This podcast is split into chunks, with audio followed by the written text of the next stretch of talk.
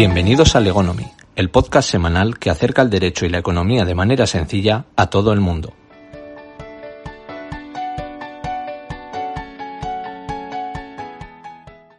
Hola, yo soy Álvaro López y este es el episodio número 7 de Legonomy. Empezamos.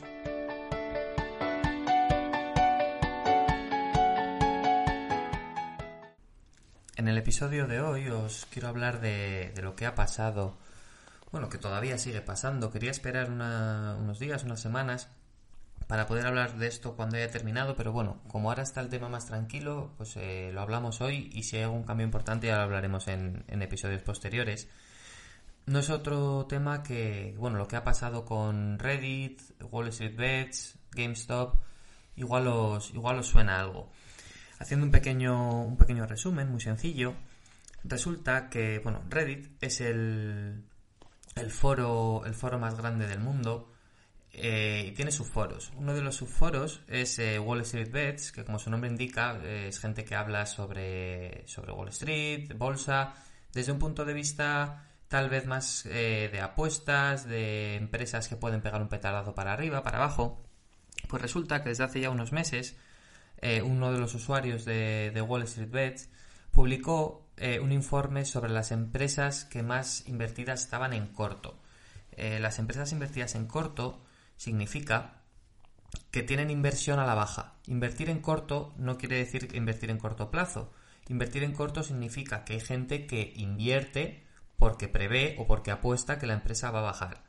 Entonces muchos fondos se dedican a la inversión en corto a invertir a que la empresa baja y muchos fondos de hecho consiguen que empresas lleguen a desaparecer o quebrar en base a estas inversiones en, corto. Entonces, esta persona descubrió que la acción que más eh, inversiones en corto tenía en el mercado americano era la, era la empresa GameStop. GameStop es una empresa de, venta de videojuegos, principalmente, principalmente en físico, que estaba pasando pues por una mala racha, pues porque lo que es la venta de, de videojuegos físicos pues no está en su mejor momento y había una tenía un 120% de inversión en corto. Para que nos entendamos, tenía más acciones vendidas en corto que, la propia capitalización bursátil de la, de la empresa. Este fondo se llama Melvin Capital, el que, estaba prácticamente todo invertido en, en, que esta, en que esta empresa bajaba. Los cortos, al final, si la empresa baja, ganan dinero, y si la, y si la acción sube, eh, pues pierden, pueden perder mucho dinero. Entonces, lo que hizo esta persona fue exponer el caso en, este foro y la gente, los pequeños inversores, se fueron uniendo para eh, invertir en ella y hacer que el precio subiera. El precio, el precio de, la, de la acción, que más o menos eh, a principios de año rondaba los 10-12 dólares, llegó a subir hasta la cifra de 400 y pico, 400 y pico dólares. Entonces, eh, esto tiene un nombre que se llama un short squeeze, que hace al final que un valor suba muy de golpe y el, fondo en este caso, las personas que están invertidas en, corto, tengan que recomprar acciones para, poder cubrir su posición. Con esto lo que se pretendía, eh, hay obviamente dos vertientes, con esto lo que se pretendía tenía un trasfondo, por un lado, de, enriquecerse, de gente que, se que realmente se ha, se ha, hecho, se ha hecho millonaria, literalmente, gente que con, con 50.000 50 dólares ha llegado a tocar el, millón de dólares, pero también se pretendía que el fondo tuviera que quebrar. Eh, consiguieron el objetivo en un inicio, porque ya te digo, mm, subieron las, las acciones de 10, 12 dólares hasta 400 y pico, pero eh, no hay datos de que el fondo haya tenido que quebrar. La acción ha vuelto a bajar, eh, hoy estaba, estaba por debajo de 60 y eso también ha hecho que mucha gente que mm, se subió al carro tarde y compró pues, a 200, 250, 300, 400, ahora se vea en una situación complicada, porque al final hemos bajado de, 400 a, a 60. No obstante, independientemente de cómo acabe esto, de si la banca siempre gana, si el fondo quiebra, no quiebra, es algo histórico. Es algo histórico porque se ha demostrado cómo pequeños inversores en común pues pueden hacer, mm, por lo menos asustar sino es quebrar a, grandes inversores o a grandes empresas de, Wall Street. La primera reacción y una de las más importantes es que las empresas mm, están mirando, los fondos están mirando mucho más con lupa lo que, lo que invierten en corto. Y al final esto va a generar un cambio en el mercado con respecto a los últimos años. De hecho, mm, he, leído, he leído hoy que las eh, posiciones en corto de las, de las empresas eran las menores en los últimos 25 años. Hay mucha gente que a estos tipos de fondos, fondos buitre que, invierten en corto, les achaca la crisis económica que hubo a raíz del 2008 y con esto han demostrado bueno pues que, el, usuario particular unido en cuanto a su inversión pues también pueden llegar a, ponerles en un aprieto. La historia es mucho más larga eh, los brokers limitaron la operatividad con estas acciones mm, hay mucha gente que ha perdido mucho mucho dinero pero no deja de ser algo un hecho un hecho histórico por lo que por lo que decimos porque un grupo un grupo muy numeroso de personas se han unido para hacer una, una inversión en contra de los pues de los grandes de los grandes fondos de, Wall Street.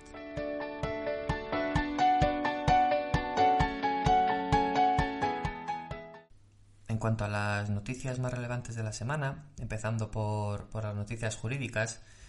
contaros que, bueno, ha sido condenada una, una aseguradora a indemnizar a una pizzería de, Girona por las pérdidas sufridas por el, por el confinamiento. Eh, ha empezado el juicio frente a Francisco Sanz. No sé si recordáis, Francisco Sanz era conocido como el hombre de los 2.000 tumores. Eh, eh, tenía una enfermedad rara llamado síndrome de Cauden que tenía que lo que hacía era tenía muchísimos tumores pero eran benignos que no tenían ningún riesgo ningún riesgo vital. Y bueno parece ser que, ha aceptado que, estafó y acepta dos años de prisión pero todavía están pendientes de fijar la, la responsabilidad civil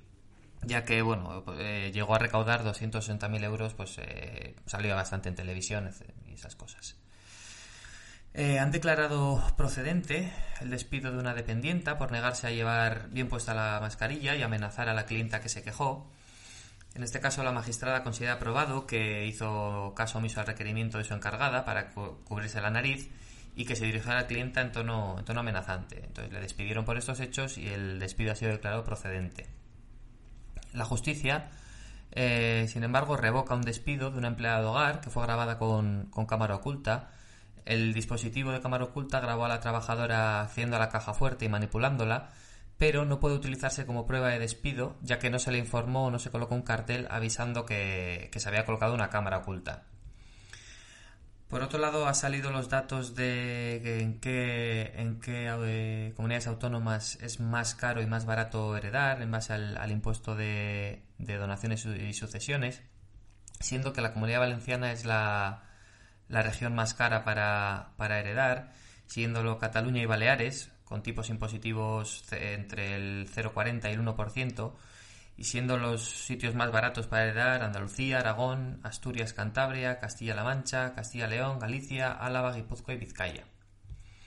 Por otro lado, ha habido sentencia del, del, Tribunal Supremo en el cual ha dicho que los bancos deberán pagar las costas incluso cuando haya una reclamación extrajudicial. Esto es cuando un consumidor reclame al banco pues los gastos de formalización de la hipoteca o la cláusula suelo eh, de, manera extrajudicial y el banco no atienda a esta, a esta reclamación, si posteriormente el consumidor demanda pero el banco se allana, eh, será, será condenado en costas porque ha forzado al, al usuario, al consumidor en este caso, a tener que acudir a los, a los tribunales. También ha sido condenado por quebrantar una, una orden de alejamiento en Zaragoza, a pesar de que la víctima reconoció que provocó el encuentro.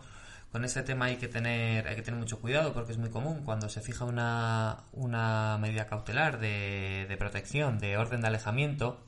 el que tiene la orden de alejamiento eh, es quien tiene que cumplirla. En el caso de que la orden de alejamiento la tenga el hombre y al final haya una reconciliación con, con la mujer, eh, y queden de mutuo acuerdo en un bar o en una casa, eh, pues está, está, haciendo un quebrantamiento de esa orden de alejamiento, es un quebrantamiento de condena y al final puede, puede derivar en, en penas, en penas superiores, como entradas en, en prisión. Por último, noticia de, hoy mismo, el, el, Tribunal Superior de Justicia del, del, País Vasco ha permitido, permite a bares y restaurantes que están en, en zona roja levantar, levantar la persiana, o sea, abrir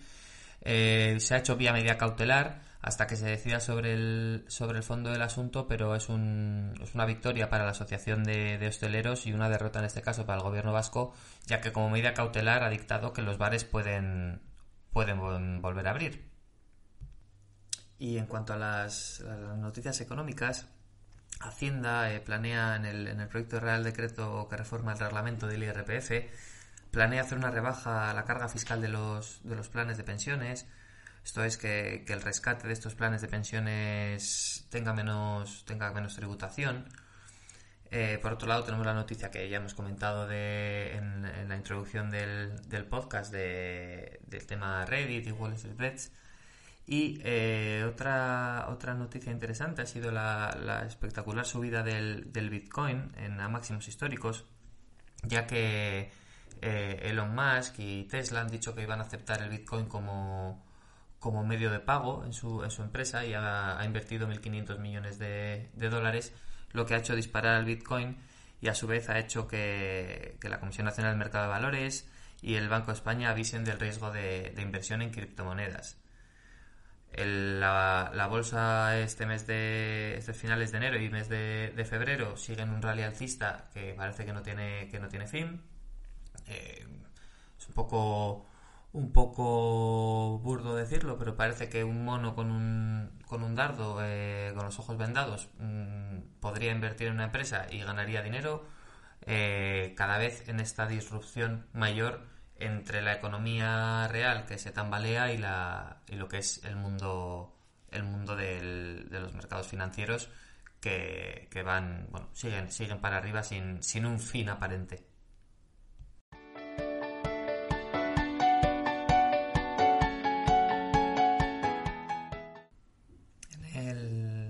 Didáctico de hoy os voy a hablar de todos los, supuestos en los que puede, en los que puede acabar un, procedimiento judicial.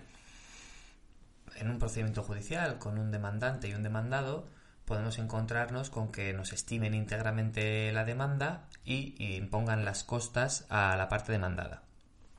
El siguiente supuesto sería que nos estimen la demanda, pero que no impongan las costas a la parte demandada porque entienden que había duda razonable. El siguiente supuesto, el tercero, sería una estimación parcial. Yo puedo estar reclamando 10 y que el juzgado me estime que me tienen que abonar 5, por ejemplo. El siguiente supuesto sería una desestimación de la demanda, pero que no me impongan las costas porque entienden que había duda razonable. Y el último supuesto sería una desestimación de la demanda de la demanda con imposición de costas, en este caso a mí, pues porque entienden que al final he accionado por algo que no tenía, que no tenía razón.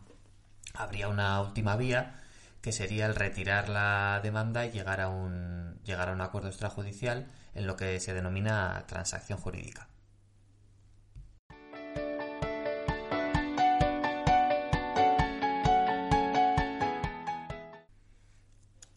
En cuanto a la, a la, historia curiosa de la semana, en primer lugar agradecer a mis cuñados que me han regalado un libro de,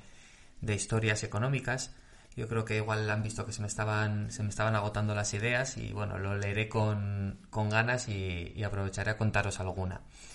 Hoy vamos a seguir hablando de, crisis, de distintas crisis que ha habido a lo largo de, la historia, después de que os hablara el otro día de la crisis de los tulipanes. Vamos a hablar de tal vez la,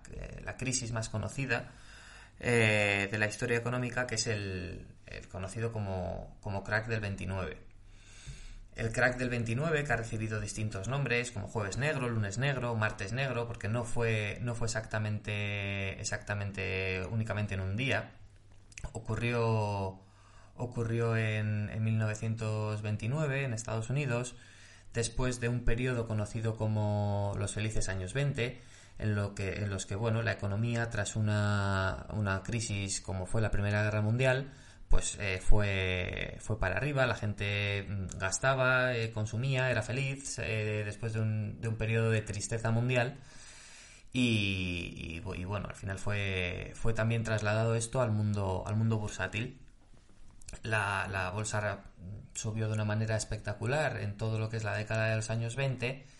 La gente pedía créditos para invertir en bolsa, al final todo salía bien, todo el mundo ganaba dinero en bolsa la gente hipotecaba sus viviendas para invertir en bolsa, mm, era toda una, bola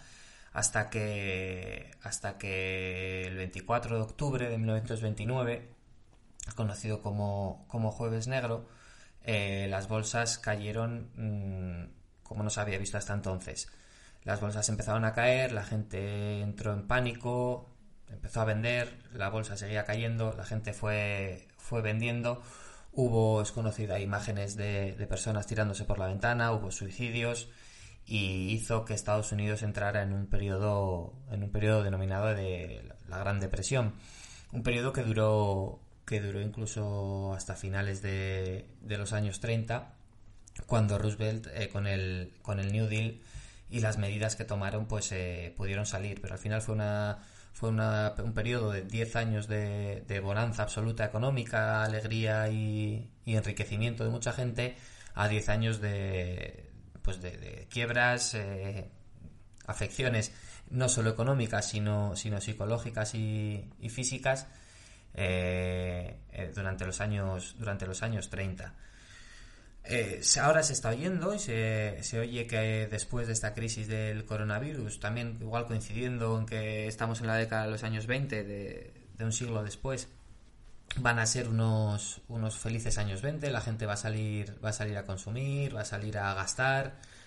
y bueno, tiene ciertas semejanzas también el, el, estado de los mercados bursátiles, como hemos comentado anteriormente, con cómo, con cómo estaban entonces. Con esto no quiero parecer pesimista ni alarmista, pero, pero la situación, bueno, tiene sus, tiene sus similitudes. Bueno, y con esto llegamos al, al, final de este episodio. Como siempre, daros las, daros las gracias. Eh, y bueno, pues, eh, si os ha gustado, pues suscribiros, recomendadlo, darle a, darle al me gusta. Y esto es todo. Sed legales.